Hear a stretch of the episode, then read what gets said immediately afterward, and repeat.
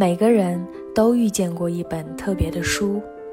正是这本书，曾给你勇气对抗世界，给你力量穿透黑暗，给你自信成为更好的自己。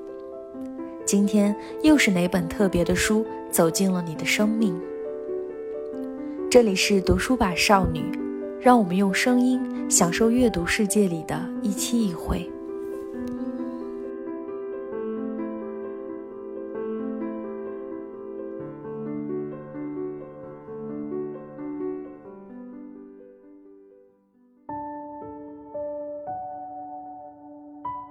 小时候我比较恨我爸我妈，然后嗯，我感觉我的优秀都是为了报复他们。就是如果我特别优秀，但是我又不爱你们，是一种报复。真的抑郁来了之后，我就明白了哦，就是嗯，可能就是你也不是天之骄子吧。我为什么要活着？我是否还要继续活下去？就你每天都在想这个问题，然后我就每天都会哭，就是泪流满面，就是每天每一天。然后我还不吃不喝嘛，然后所以那个时候我就经我就经常跟我身边的人说，我说我感觉我我马上就要死了，我真的感觉我就当时就要死了。然后我就我就思考我是否要从我家跳下去，就是我是我是跳下去呢，还是等一等？然后最后就是，我就等到天就亮了。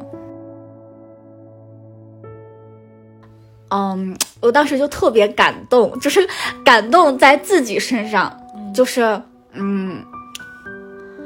就是你无意识的对自己的要求严格，是在保护你自己。嗯，就是因为你做了自己的爸爸和妈妈，就当时好感动，就觉得自己特别特别厉害。嗯。就觉得，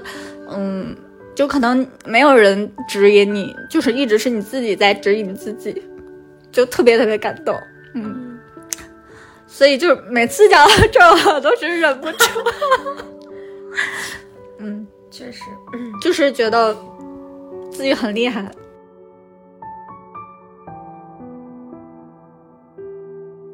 就是因为后来我就发现，哦，原来。原来人生这条路永远都只能是我自己指引我自己了，就是，嗯，你可能你因为你弱小的时候，你会希望说别人来帮你，但就是那次谈话，我就意识到，可能以后的路上就只有我自己了，嗯，然后我才是主宰我的，然后才能做那些决定。原来变成一个什么都好的人。并不是他人对你的期望，而是你对自己的一个要求。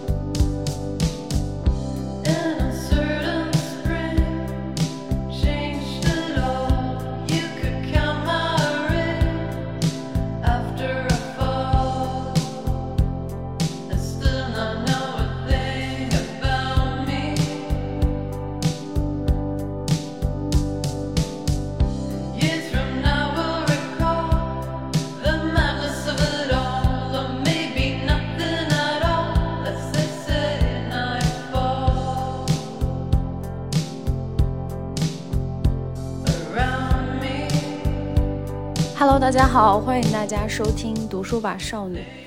今天非常开心，请到了谈恋爱同学。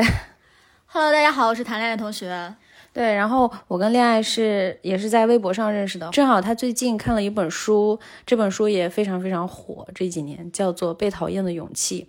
所以今天就邀请恋爱来聊一聊。嗯，这本书是我在。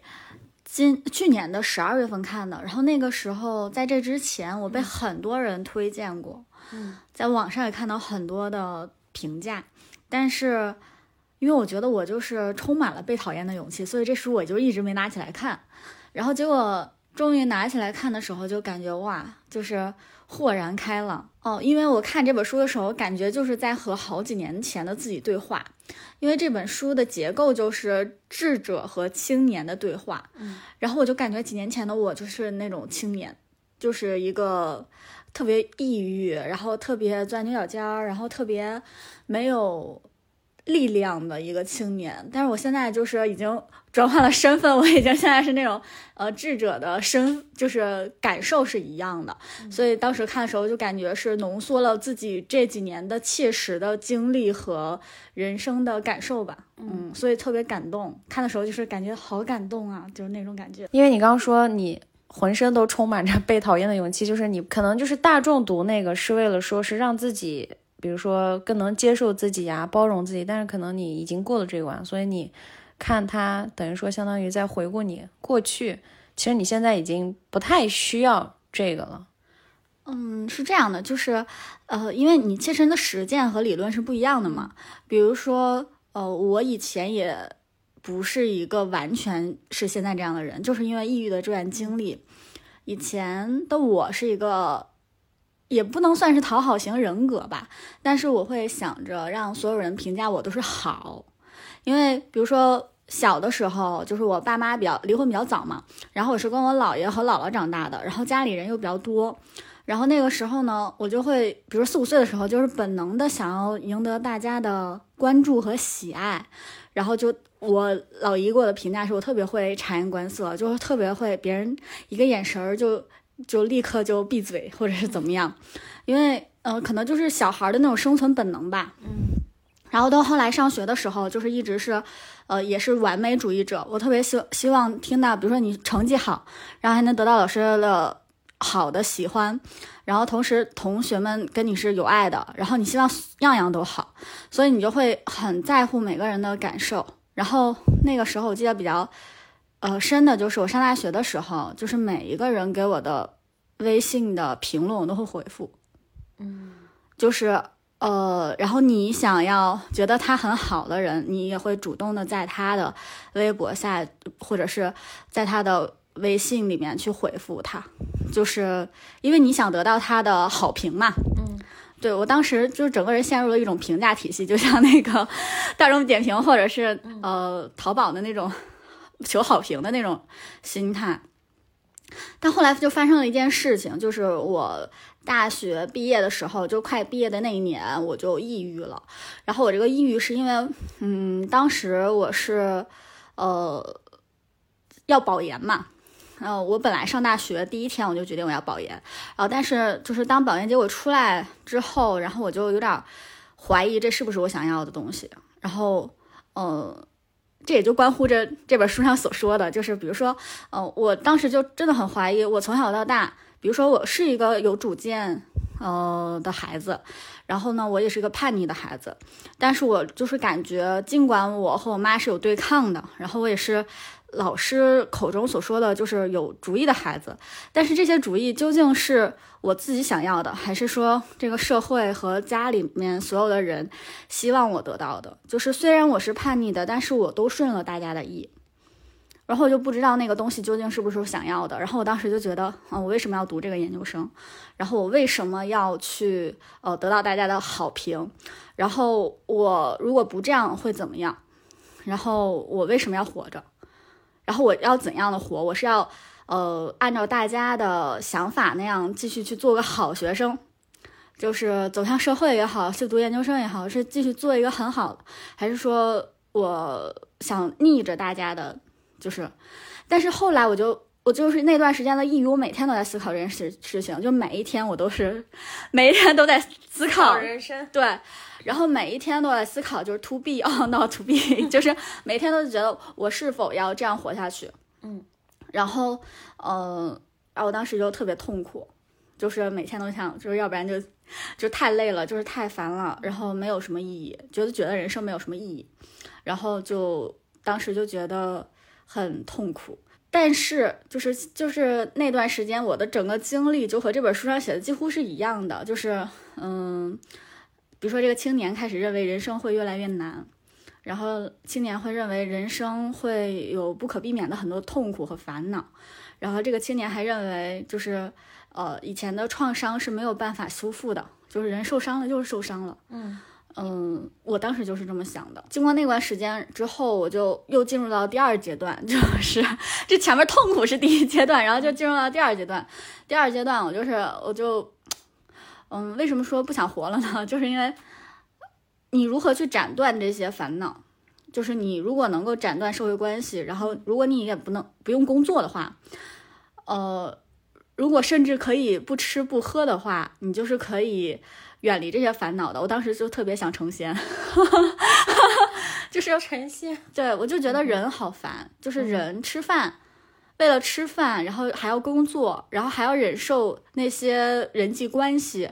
所以就人为吃一口饭，然后吃喝拉撒这点事情，就是人是很痛苦的。我当时就觉得活着就在受罪，我当时特别痛恨为什么人的机制是这样的。然后当时就怀疑我为什么我不是神仙？为什么我不能就活在一个空中世界？我不想和这些世界产生关系。然后同时，我当时还想到另一个出路，就是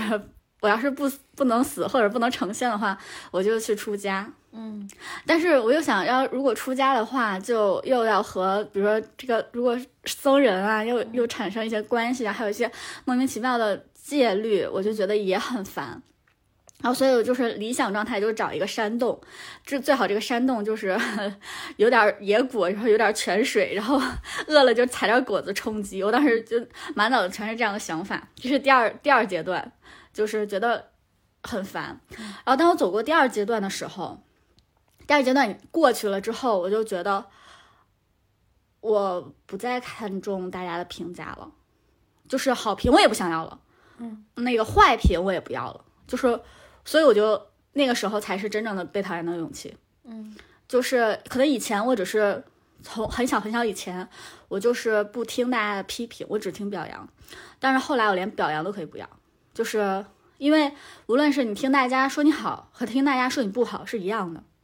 嗯，所以那个时候我就觉得我我要为我自己活，嗯，这就是第三阶段，然后所以这本书就是基本上就是讲了这三阶段，嗯。嗯，所以我当时就感觉。特别有感触，但是这本书又给了一个第四阶段，我觉得看完之后还是很受益的。什么是第四阶段呢？就是当你觉得你要为自己活的时候，然后当你觉得你是一个生命要往上走的时候，当你觉得你痛苦的时候，你还有一个选择，就是你有一个共同体，就像我们国家最近推崇的这个人类共同体一样，嗯，就是小到说。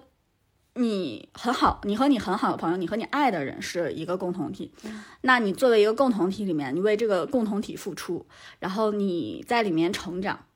然后大到说，比如说你的学校、你的班级、你的国家或者社群，我觉得都可以把它看作一个共同体。嗯，然后就是你甚至说这个阿德勒不被人接受，就是说把人、人类。把人的过去和未来，把人和自然和环境和宇宙都当成一个共同体，嗯，就是因为他提出这个学说的时候，很多人不理解，就觉得太假大空还是怎么样。但是我我能理解，就是，呃，你走到第三阶段之后，你势必要你为自己活之后，你就不仅仅是为自己活了，呃，你肯定会要走到第四个阶段，嗯，找到更多的意义感。所以我就觉得这本书，呃，就是和几年前自己的对话吧，然后加上这几年的经历，所以能理解的更透彻。嗯，如果是抑郁的时候看了这本书，未必能够有这样的感受，因为我看那个我是从先通过微信读书看的嘛，然后通过微信读书看，我就看好多人就是在那个书里面划线，嗯嗯，比如说一开始这个啊呃这个智者说。人生很简单，人类可以即刻改变，人可以不受伤害。然后很多人就在这划线，就说我读不下去了，因为他可能就和那个青年一样，或者和当时抑郁的自己一样，根本就看不下去。就是我根本就不相信你说的，你说的全是假大空的假话。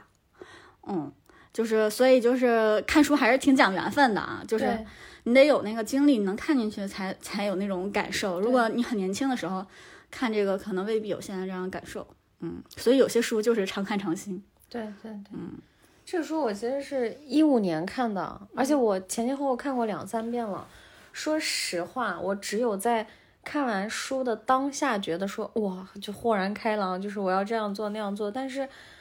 漫长的生活中，我发现我并没有做到那些，所以我其实刚刚就想问你，但你自己就回答了，就是因为你有过前三个阶段经历过，然后你再看，就是把你的经历跟这些理论都对上了。就就我就觉得挺好的，像其实我还是想聊一聊你抑郁那段时间，就是你等于说在思考人生嘛。但是我发现这件事儿真的越早开始真的越好。比如说像我，我之前也老是就开玩笑爱发微博说，哎呀，今天又开始思考人生啊，或者是精神出轨，我在思考人生这样。但是实际上那个时候的思考还是很浅薄的。我是直到去年过了三十岁生日之后，我才开始思考你所谓的这些问题。比如说，我也会想到，哎，我们为什么为了吃吃那点东西，吃完就没了，然后每天这么辛苦，然后要维持这么多关系，就是，然后你得到这么多爱，其实你也要给出去，不然你不可能永远在得到爱，对吧？我觉得很累。然后我就发现，到底什么事情是能让我就是很有意义，就是哪怕。可能是你说的那个共同体吧，哪怕前面那些人际关系什么的我都不要了，但是有一个小火苗一样的东西在我心里一直在，就是它支撑我，让我看到哦，我我对这个世界或者是这个社会还是有点贡献跟价值的。我觉得其实大家都会开玩笑说，门口的保安很像哲学家，每天问你你从哪儿来，要去哪儿。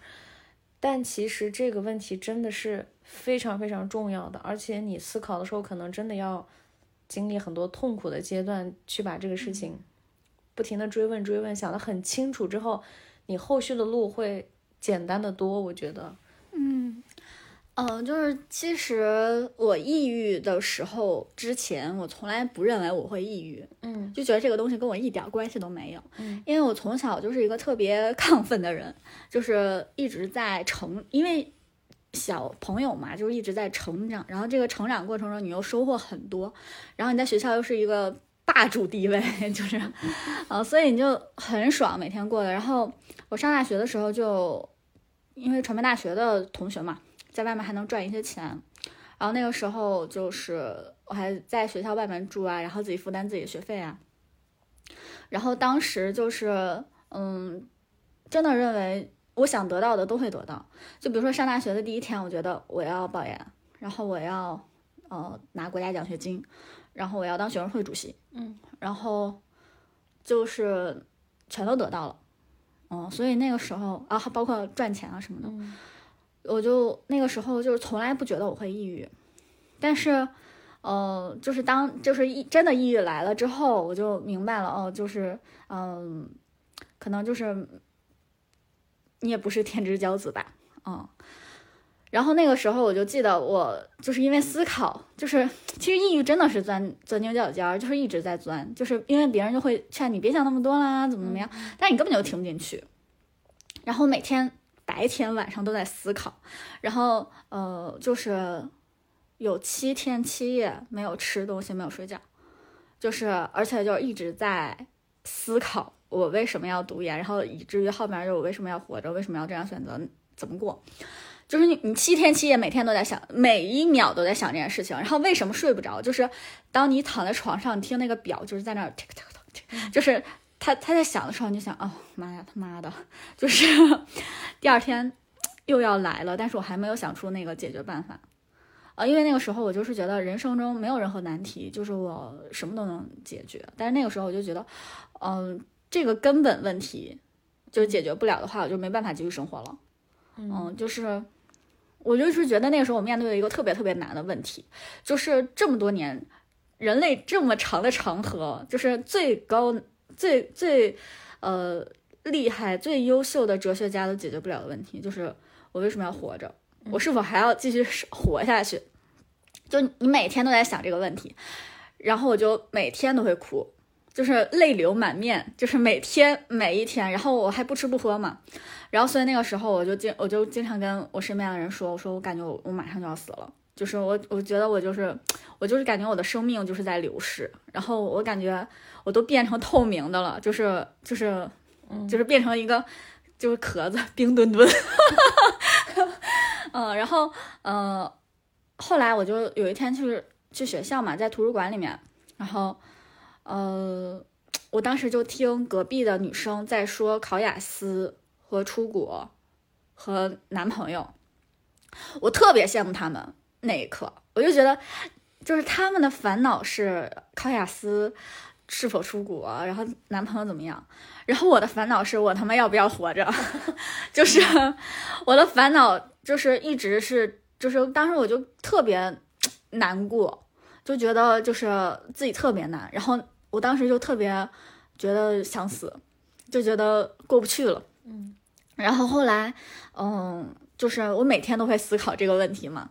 然后我而且我经常会和别人讨论，就是当一个人。经常跟你讨论死亡的时候，或者问你死亡的看法的时候，就证明这个人经常在思考这个事情。然后就是那个时候，我就我就有一天特别想死，但是那天我就又吃那个过期的那个三文鱼什么的。然后那天我就是正好就是又又发烧，然后又肚子疼，然后心脏又好久没睡了嘛，然后心脏又哐哐哐跳，我真的感觉我就当时就要死了。然后我就我就思考我是否要从我家跳下去，就是我是我是跳下去呢，还是等一等？然后最后就是我就等到天就亮了，然后等到天亮了之后，就是从晚上一直到早上，然后我就一直在思考这个问题，然后等天亮了之后。然后也不难受了，然后我就觉得，那我就就是我决定继续活下去，就是因为你的身体，就是可能你的思想是想死，但是你的身体还竟然把自己给治好了，你就是觉得哦，你好像活着，你现在你的脑大脑可能也没想明白为什么要活下去，但是你的身体已经告诉你，你人类设置的机制就是让你想活下去，哪怕是为了一口吃的。然后哪怕是为了，呃，一点点工作，就是我当时就觉得，哦，那那我就先活着试试。就那天，就是我记得，就印象中最深刻的就是那天，就是我的一个触底反弹的底吧。但是后来也没有那么顺利，因为就是抑郁就是会反复，然后就是经常 emo，然后就是经常呃很难过。就是，但是那天就是确实是底了，就是谷底，然后到后来就是有波动，有反复，就是很正常。然后所以，嗯，那天过去之后就是很深刻。然后后来就是反正反反复复的吧，就是就是反正难受的时候就什么都不干，然后好一点的话就工作，然后才走出来。你觉得是？你觉得是哪一刻让你觉得你，哦，我好像已经跟这个抑郁症或者是跟这个抑郁的这些东西告别了？有没有哪件事儿，或者是，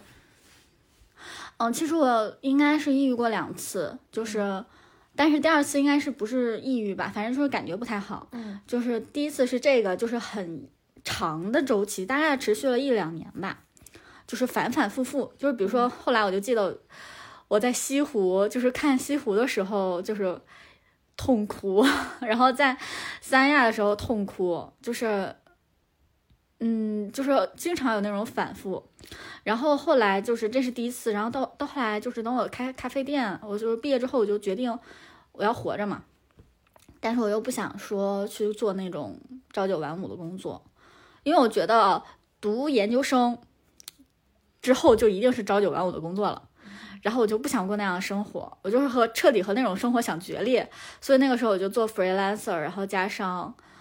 呃开咖啡店。因为那几年我刚毕业的，一六一五一六年，freelancer 和斜杠青年不是特别流行嘛？嗯嗯，我就觉得我可以这样生活，就是不选择那条道路。所以那个时候开咖啡店的时候也是，就反反复复，然后到后半年我就发现稳定了，嗯，就就你不太会思考这些事情了，你就觉得，哦，那可能就好了。就你不再想这件事儿，我是不是还抑郁的时候，你可能就好了。嗯，然后等到后来第二次就是，呃，我咖啡店关了，就是倒闭了嘛。倒闭了之后，我又又去了一家公司工作，但那那段工作确实又不开心。然后加上那段时间，我经常就被暴露在那种恐男新闻下面，然后我就特别抑郁，然后。然后那个时候身体也有点问题，然后加上，嗯，当时在那个有点抑郁的阶段的时候，又面临又要换工作，然后就是来互联网嘛，然后我就我当时就果断决定来互联网。然后过上了那种朝九晚五的生活，不是朝九朝九朝朝朝朝朝十晚七的生活，然后，然后来来互联网前半年还是抑郁，嗯，就是很沮丧。然后到后来，就是等到那个赚钱了之后就好了。对，所以我后来第二个结论就是，可能那个经济压力是抑郁的主要来源。我同意。对，就是如果一个人他总要为明天是否还能赚钱，然后明天自己在哪里，然后明天我会不会能吃饱饭，能还得起贷款而焦虑的话，我觉得很难不抑郁。对对对。那你有没有一些方法，比如说在你抑郁期间有帮你变得就能帮助你好转一点的？我所有方法都尝试过，就就像治疗脱发一样。就是，嗯，我先接受了一段时间，那个在校的时候，我接受了一段时间我们学校的心理咨询，嗯，大概是频率是一周一次。然后我开始的心理咨询是特别不愉快的，就是因为每次去我就是我就会哭嘛，就是比如说他跟你聊到你最近的感受和，呃，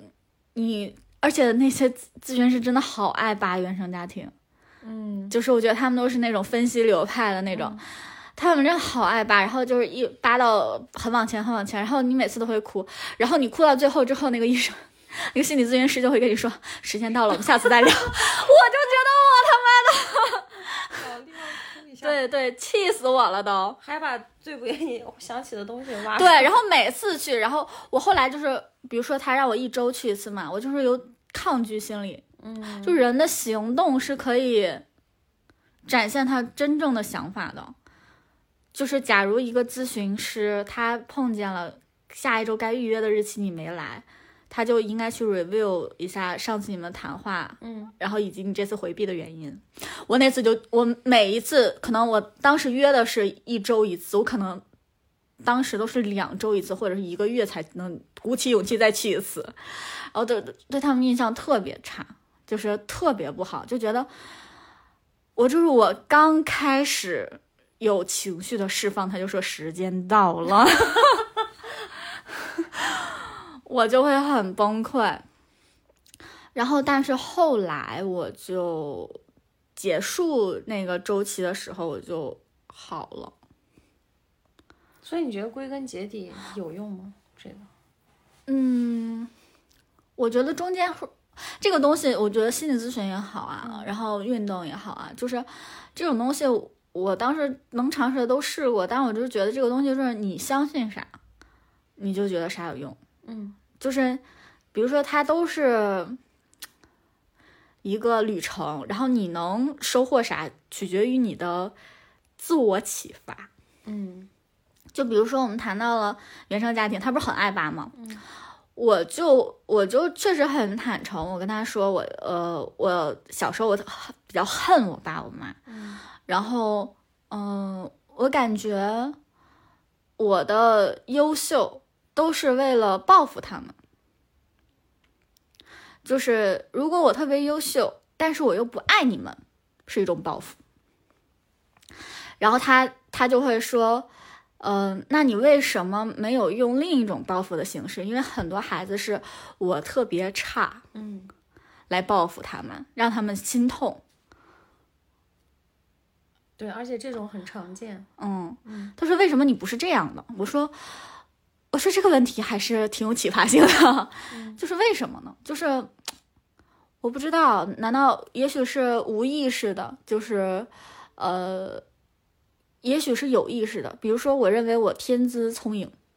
我走这条道路会更简单，而且对我自己是真的好。然后，呃，他那样的问法就启发了我，就是我发现哦，原来即使在你很小的时候，你决定要做一个怎样的人的时候，你依旧选择了对你自己好的方式。嗯，就是原来变成一个什么都好的人，并不是他人对你的期望，而是你对自己的一个要求。嗯，就是就像那种植物也好，就像那种动物也好，它先是利己了。嗯，就是我后来才明白，哦，原来我学习好啊，然后我我赚钱啊什么的，都是为了我自己。嗯，跟报复不报复他们没有关系。然后这是一种启发，然后另一种启发就是，我就说我小时候学习是很很辛苦的，就比如说，呃，在别的小朋友，比如说那个初中的时候，就在别的小朋友，嗯，不知道在干嘛的时候，但是我会很严格的要求自己，然后我就感觉我，呃，非常严格的要求自己去学习。就是比如说，呃，别人都是可能有家长带着或者怎么样的，然后我都是，比如说我会，如果我困了，我会先睡觉，然后我会三四点钟起来，或者是四五点提前起来，然后再继续去学习。这么拼吗？对，从什么时候开始？就是初中的时候吧，因为小学的内容我都会，就是小学内容老师不讲我都会，然后初中的时候就是。因为你已经很好了，但是你知道那种高手过招，其实就差在毫厘。我我当时就是因为我我当时就是想考嗯第一，但是你你就不想输在那个毫厘上，然后所以我就每天都在抠。然后那个时候我就觉得我对自己特别严格，我对自己的一直以来的要求都很严格。然后包括上大学的时候也是，就是嗯。我，上大学我就是一直是我们系第一嘛。这个第一是怎么得来的？其实很简单，就老师要求写五千字，我就会写一万字；老师要求写一万字，我就会写两万字。内卷原来是从你这儿开始的，就是我就是一个呃，对，卷王，卷王。那你是卷自己，对我就是个卷王。然后我就是觉得我自己对自己要求太严格了，就是我从来没有放纵过自己。然后我就觉得我太苛刻了，对自己就是。突然觉得很委屈，就是哭了，就是对那个咨询师，然后咨询师说：“那你为什么就是要对自己严格的？”然后我说：“嗯，我当时就特别感动，就是感动在自己身上，就是嗯，就是你无意识的对自己的要求严格，是在保护你自己，嗯，就是因为你做了自己的爸爸和妈妈。”就当时好感动，就觉得自己特别特别厉害，嗯，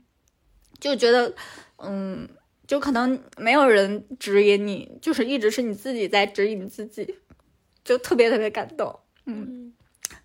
所以就是每次讲到这我都是忍不住，嗯，确实，就是觉得自己很厉害，嗯，而且我觉得就是，嗯，你说现在的话都能理解，但那时候感觉。初中也好，高中也好，大家青春期都是懵懵懂懂，都是爱玩的年纪，就天天在 交朋友啊，玩啊，这那。对，然后所以后来就是为什么就是这么感动呢？就是因为后来我就发现，哦，原来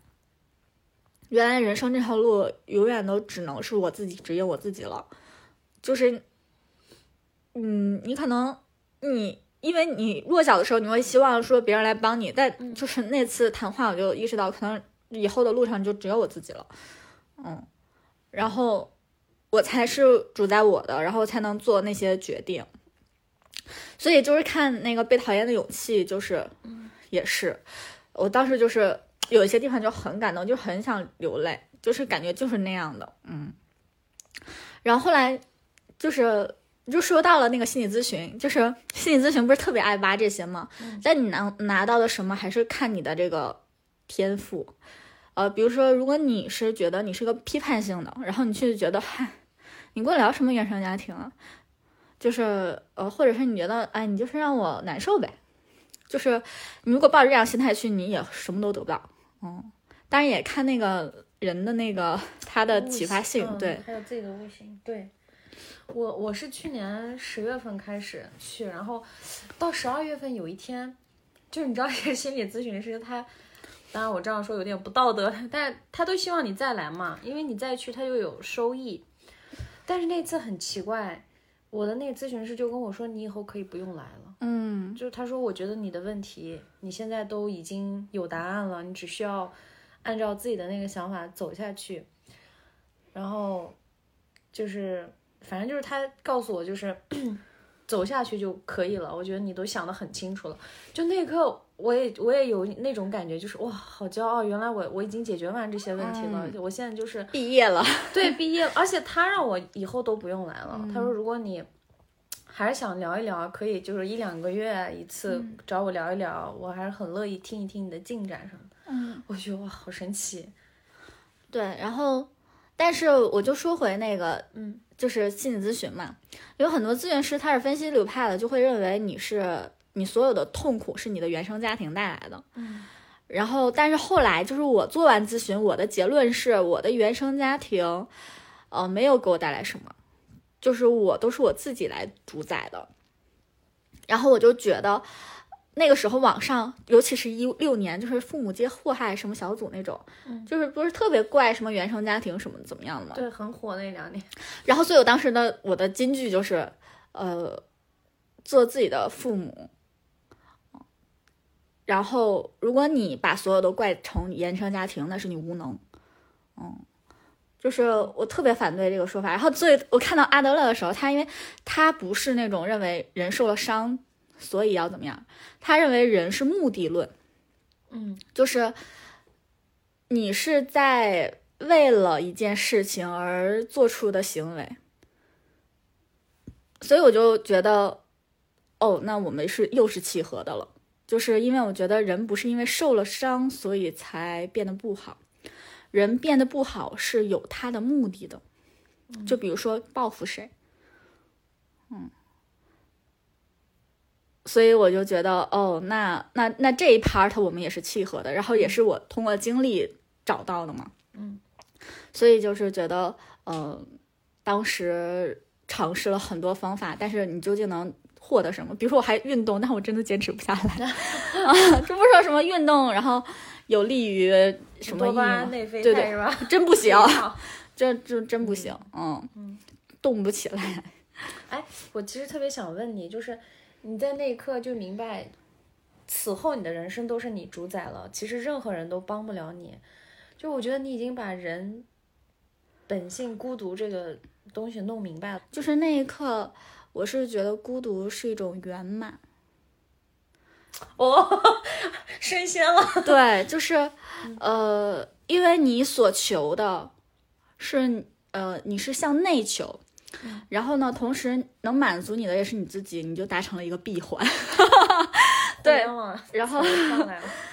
然后我就觉得孤独是一种圆满，然后所以我就觉得能够享受孤独也蛮好的。就是你那种，我觉得是，就是我是向内走的很深的人，嗯。然后就是那条路是很孤独的，但是风景也很好，嗯，因为我就我就形容说，比如说我抑郁的时候，就是你的心里面开了无数个原子弹，就是已经满目疮痍，然后你还能看到少许过去残存的那些痕迹，但是就是你走，我这我觉得我走出抑郁之后，你的心灵就像一个被炸弹炸过，但是它又有生命出现，然后又有森林的那样一个感觉。嗯就是我觉得其实孤独这件事情还是挺圆满的，因为你不必再去求人，然后你也不必向任何人证明，就是一种很强大的力量。嗯，然后，所以我就我当时我是这样觉得，但是你要返回到现实生活当中，你会发现哦，原来你并不孤独，就是嗯，比如说你看书，你是和这个世界上很伟大的人有精神的共鸣，嗯。可能他就很想让后后来的人，就像就像阿德勒，他本身是一个身材比较矮小、身体也不太好的一个家中的嗯。最、最小的孩子，是不是最小我也不知道，反正他他他是自卑的，然后但是他能写出这样的，他能做出这样的成绩，然后他能写出这样的书，我相信他经历的一定不比我少。然后你就会和很多厉害的人能够在跨着时空在精神上的交流，然后包括在生活中，你就会找到志同道合的同伴，然后你就觉得，嗯，一是觉得天道不独传，就是上天不会只告诉你一个人，上天也不会只告诉某个人，就大家会通过不同的路径得到天道。然后第二个就是觉得你你的路并不孤独，因为很多人都在走这条路，然后你还是可以和大家一起去携手去找。嗯，所以我就是觉得，嗯，其实孤独，如果能享受孤独也蛮好的。嗯，嗯，那说完这个，我其实就是很想了解一下，因为我也加入了你这个群嘛，然后还参加你婚礼、你的生日什么的，感觉也好几年了，加入两年了吧，至少。你当初想做这件事情是怎么想的？就是做普通女孩进阶。嗯，就是我觉得，就是之前我要要讲到我第二次抑郁了，就是那个时候关注很多极端女权，嗯，然后他们天天 发那些恶性案件，我都崩溃了，就是因为你我当时特别极端，我特别想把他们就是那些犯罪分子全都绳之以法，然后特别想把他们都处判处死刑，嗯，但是你现实生活中又什么都做不了，嗯，你就有那种无力感。然后，嗯，你就会抑郁，你就觉得，呃，这个世界还会好吗？就是女人还能够，呃，就是生活在阳光下吗？我当时就是，这是我第二次抑郁嘛。然后，但是后来我就就是因为又换了工作嘛，你就注意力转移了，嗯。然后，我当时就，呃，就就就就就。客观上的去转移了注意力，然后再后来，我主观上把那些极端女权全都取关了。嗯，就是因为你知道吗？女权之间经常打架，嗯，疯狂撕头花，就是，呃，我就是觉得，呃，那些都是假女权。嗯，就是我觉得，甚至我觉得白左女权是假女权，就是，呃，但是后来我我当时就说，行，就是打拳的拳，我是女权。然后，呃，极端女权是我，然后那个，呃，白左女权也是我，行，都是我，无所谓，爱咋说咋说，因为经常有人撕撕，有人打起来嘛。然后那时候我就觉得，哎，这个组织也没什么意思。但是那个时候，后来我就觉得，那我还是要去做点啥，就是既然我这么关注女性议题。然后我就决定，我要先从身边的事儿开始做。所以那个时候，我建了很多社群。我建了第一个社群是个人成长进阶，但那个群里面都是，呃，我原来的读者啊，或者是，呃，朋友。但那个社群大家就很松散，嗯嗯，因为大家没有共同的属性。然后第一个社群维持了一年，我就解散了嘛。然后同时我又开了很多其他的社群，比如说减脂群、理财群，嗯，都稍微有点成效吧。对我个人生活是有成效的啊。理财群就帮我开源节流，然后减脂群当时确实也瘦了。然后但是后来我就觉得，呃，当我个人成长进阶群这个松散群结束的，呃，快结束的同时，我就决定。我要做一个我真正感兴趣的群体的社群，然后就才更更新成普通女孩进阶。嗯，然后正是因为大家有共同的属性，然后所以这个群才能一直活跃，特别活跃。那是我见过所有群里面最活跃的。对，自发性的。然后，嗯，当我真正把大家聚集在一起的时候，然后，呃，真正去面向。可能有不认识的女孩，然后可能是网友，然后当大家聚在一起，然后每天都在解决新的问题，可能是重复的问题，经常有重复的问题出现，但是你又不厌其烦的去解决，然后大家一起去互助，就是那个社区氛围真的很好。然后我当时感觉就是，嗯，就管他什么女权呢，就是。就像在海边捡海星的小男孩，你你能帮助到谁就帮助到谁，嗯，所以这就是新的力量感的来源，就是你原来是看到那些恶性的事件，你是无力的，因为你不能做任何事情。但是我当我做这个事情的时候，我就觉得，哦，我是有力量的，我是可以就是搭把手，或者是能给大家去建立一个好的社区环境，然后能去引发更多的呃有见识的真知灼见出来的。所以我做这件事情是建设性的，嗯嗯，所以建设性的这种力量感就是很强。对，我觉得就是这一点我们有一点点相像，就是其实你当初弄那个群说叫普通女孩的时候，我就特别特别感兴趣，嗯因为你会觉得，嗯，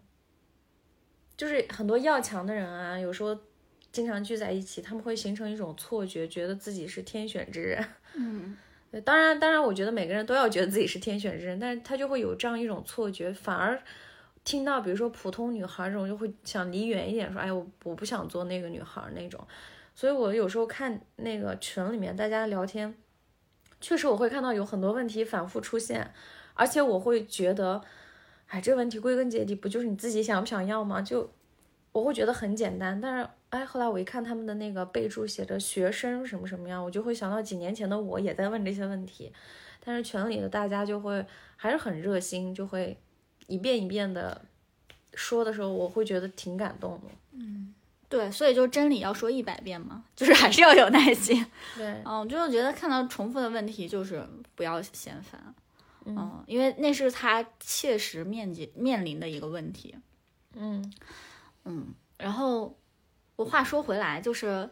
呃，在这个社群里面，我就发现了一个新的词汇，我就我发现了，原来以前的那些所谓的白左，就是女权，就是或者是极端女权，他们讲的那些。呃，观念或者是词汇，跟你揪词汇，嗯、那种我就觉得也还好吧，就是但是不是我追寻的，我现在是共产主义女权，我是社会主义女权，就是嗯，我觉得就是那种妇女能顶半边天，然后解放女性生产力，然后先解决大家的经济问题，嗯然后再去解决更高意识形态上的问题，我觉得是一个更好的切入点。嗯所以我就是希望我的群里面的女孩儿，嗯、就是能够先做到经济上的一个进步，嗯，然后但是当然也有观点上的啊，我们我们也会日常去讨论，但人的精力是有限的，嗯嗯嗯，可能就没办法样样都抓，你又抓恋爱，又抓工作，又抓学习，又抓这个又抓那个，就觉得会很难。嗯然后话说，普通女孩进阶，为什么叫普通女孩呢？因为就是在那个 一些呃婚恋或者情感还有好嫁风里面，普女是一个贬义词，嗯嗯，对吧？对，什么普女什么的，普男普女，对。哦，普通男人那么自信，但我们普通女孩就要进阶。没有没有，呃，我就是觉得，大家就是会，人生会有那种时刻，就是当你认识到自己是个普通人的时候，你会沮丧。嗯嗯，因为可能每个人小时候都有很多梦想，都觉得自己应该与众不同，但是第一次发现自己是个普通人的时候，就是会很沮丧。但是我就是觉得，嗯，每个人都是普通人。对，嗯，而正是普通人推动了这个社会的发展和进步。对，嗯，但是我还是被有些人喷了，就是他那个人的大意就是，呃，你一个类似于什么月薪几万，然后在北京有几套房的人，然后那个你还来抢普通女孩赛道，很烦，就是让我们这些只拿几千块的人，然后那个呃生活在几线城市以外的人怎么活？就是我面，就是有人那么阴阴阳。但是，我以前也只赚几千块，嗯，就是我以前也是在哈尔滨嘛，也不算什么正经的一线城市里面出来的。那我还出生在佳木斯，嗯，然后我也有很艰难的时刻，甚至不是不是生产的时刻，也是很普通的大学。那你你你没法去就是在那个阶级链条上去比较的。对，啊，就是我之前也会觉得，比如说这个女孩她家境很好，嗯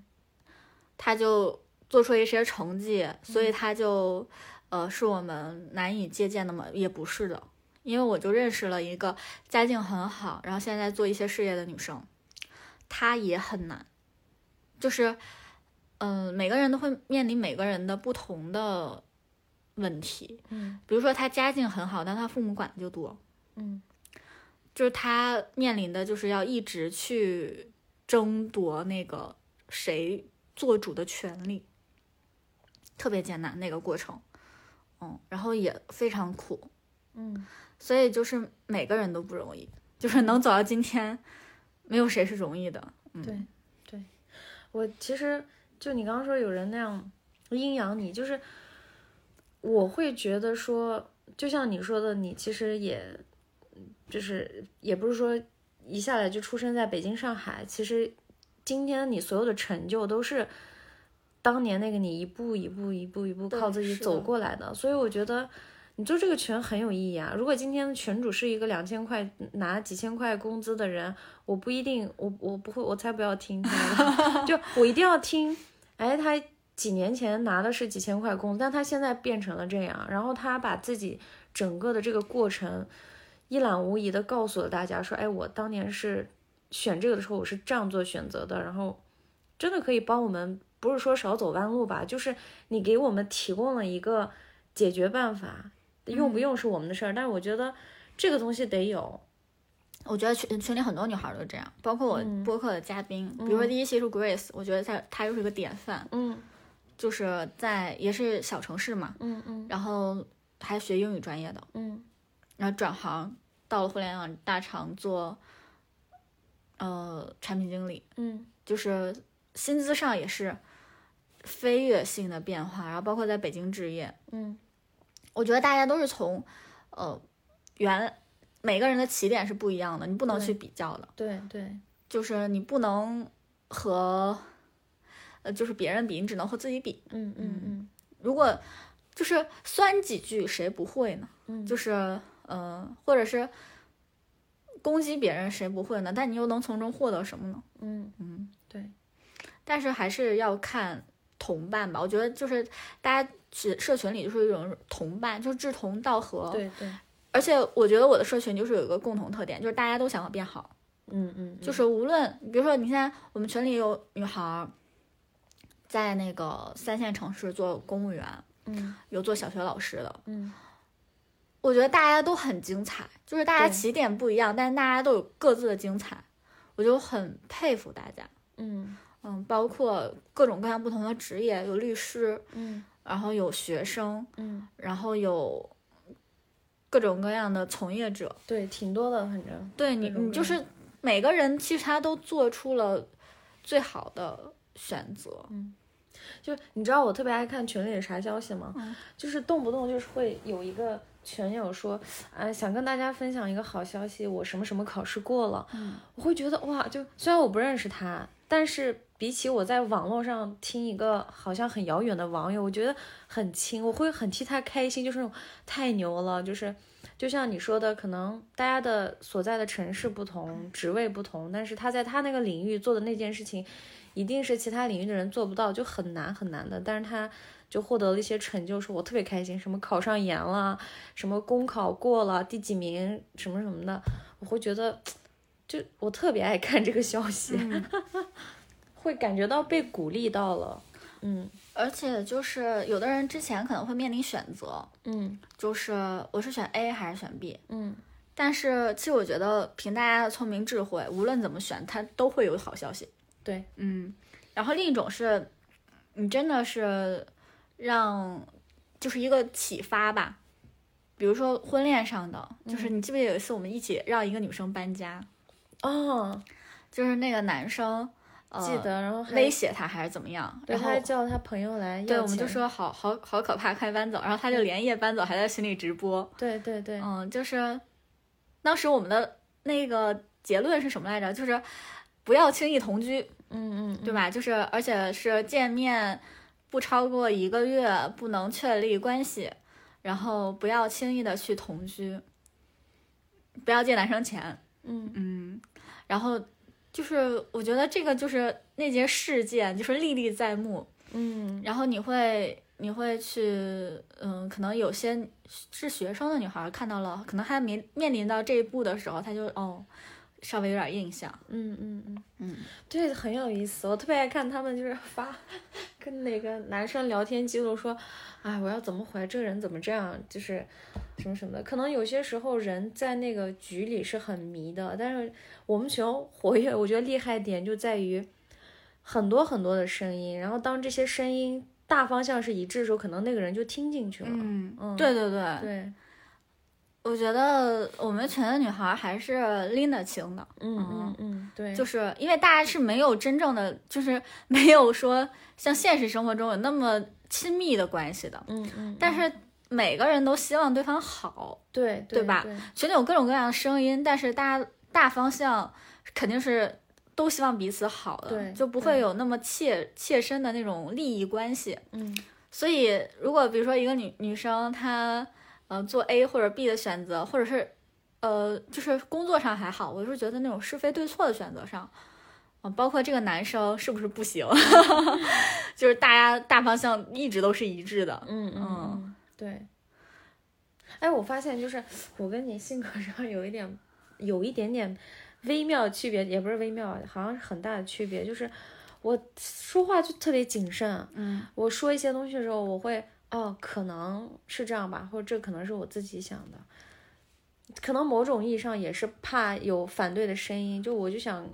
我我给你表达的一个东西，至少让你抓不出来把柄，说是我那么绝对性的。但我特别欣赏你的一点就是，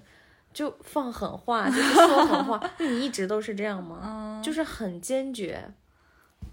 就是人生已经充满了不确定了呀，嗯人生已经充满了那么多含糊的地方。如果你不是拿出一个很坚定的态度来对待它的话，你就很难收获你真正想要的吧。嗯嗯，我我觉得是这样。如果尤其是当你想要去说服别人的时候，嗯嗯，就是或者是如果包括人生的选择上，我觉得就是，比如说我会说一些绝对的话，就比如说，呃，有女孩问她应该留在老家还是来大城市，嗯我就会非常绝对，我说，你要是觉得以后你有可能在一线城市，年薪百万，你就要过这样的生活，你就来北京，或者来北上广深。然后，如果你觉得在老家，我就是能啃父母的老，我就是能端上铁饭碗，然后家里给买房子，然后有车子，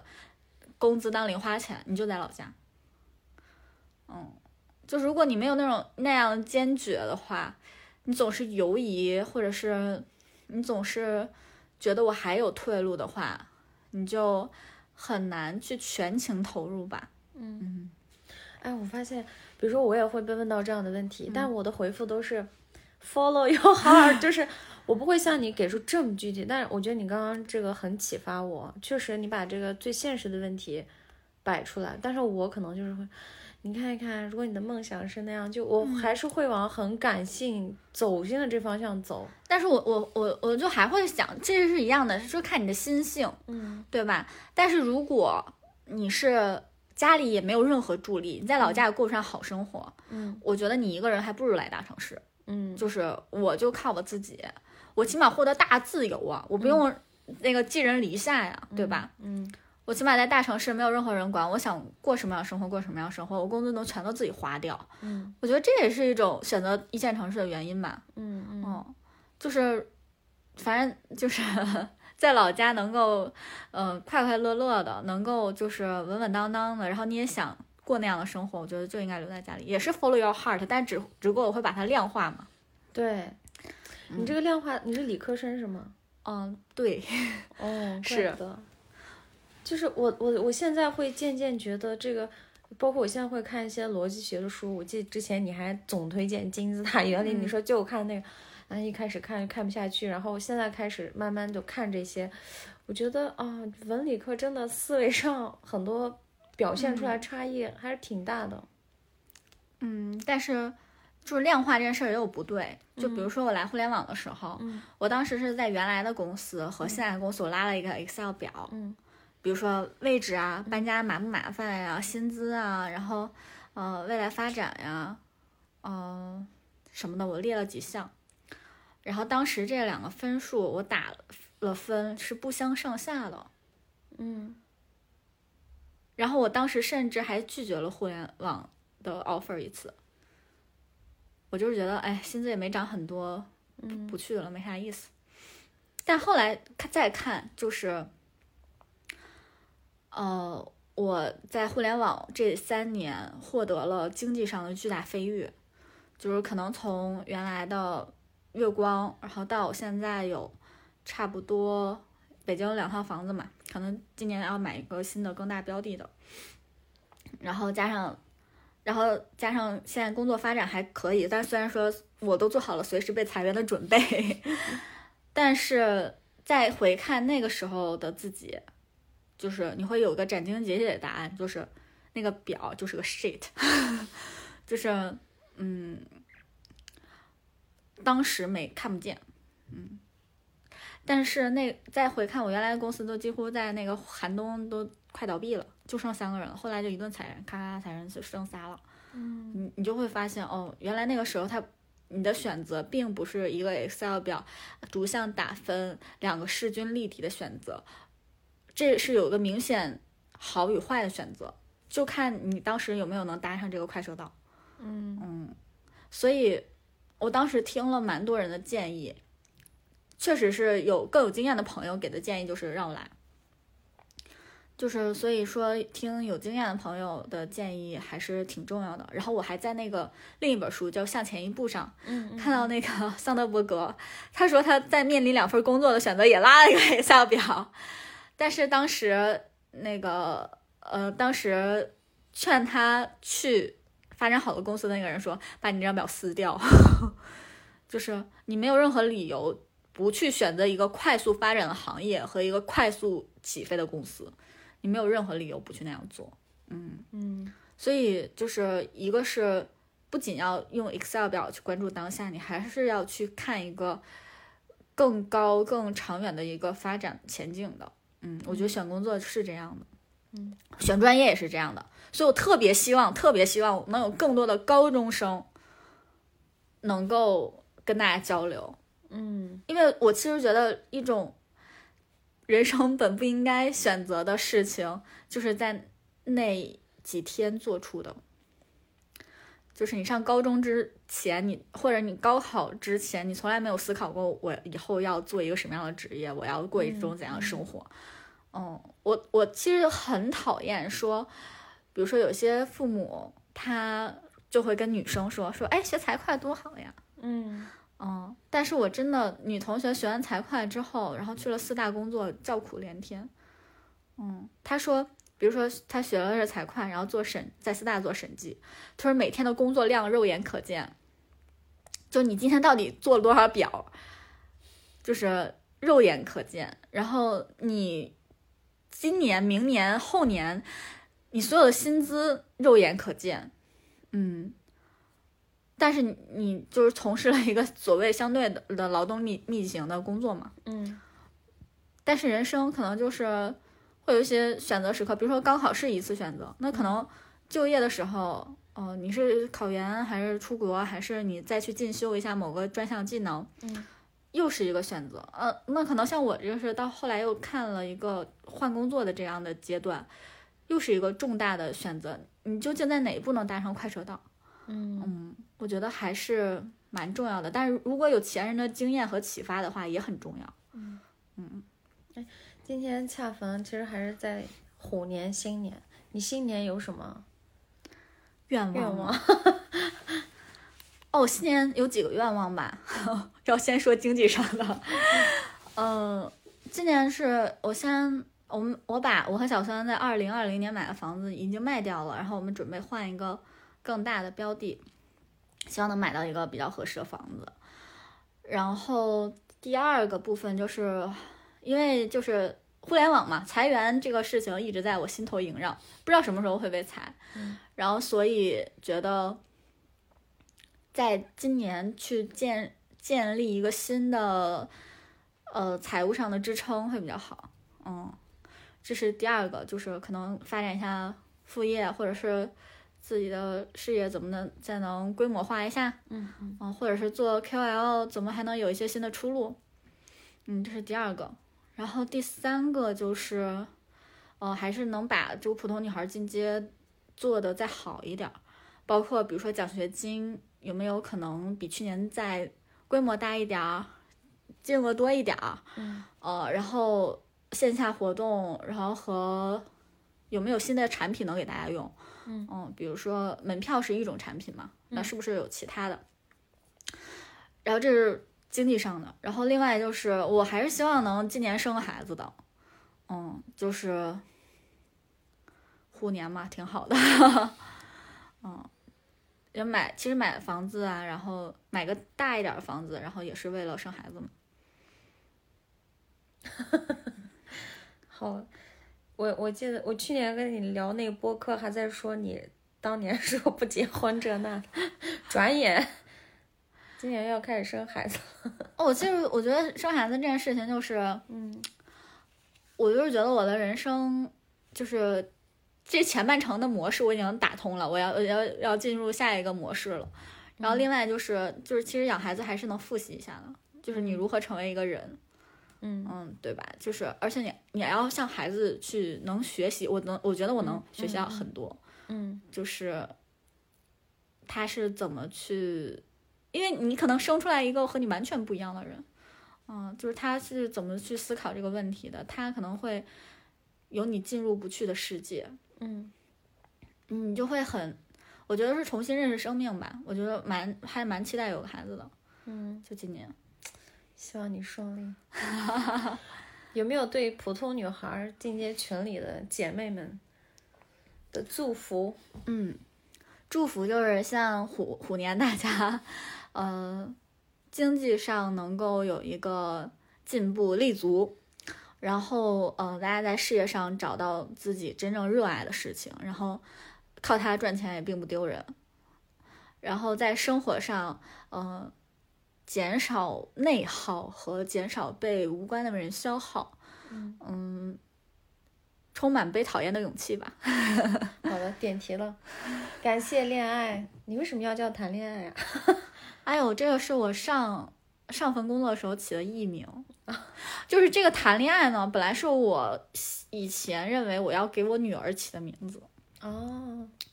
嗯、你把你的号对传给你女儿。对，互联网是但但但但但是在互联网上就是占用了，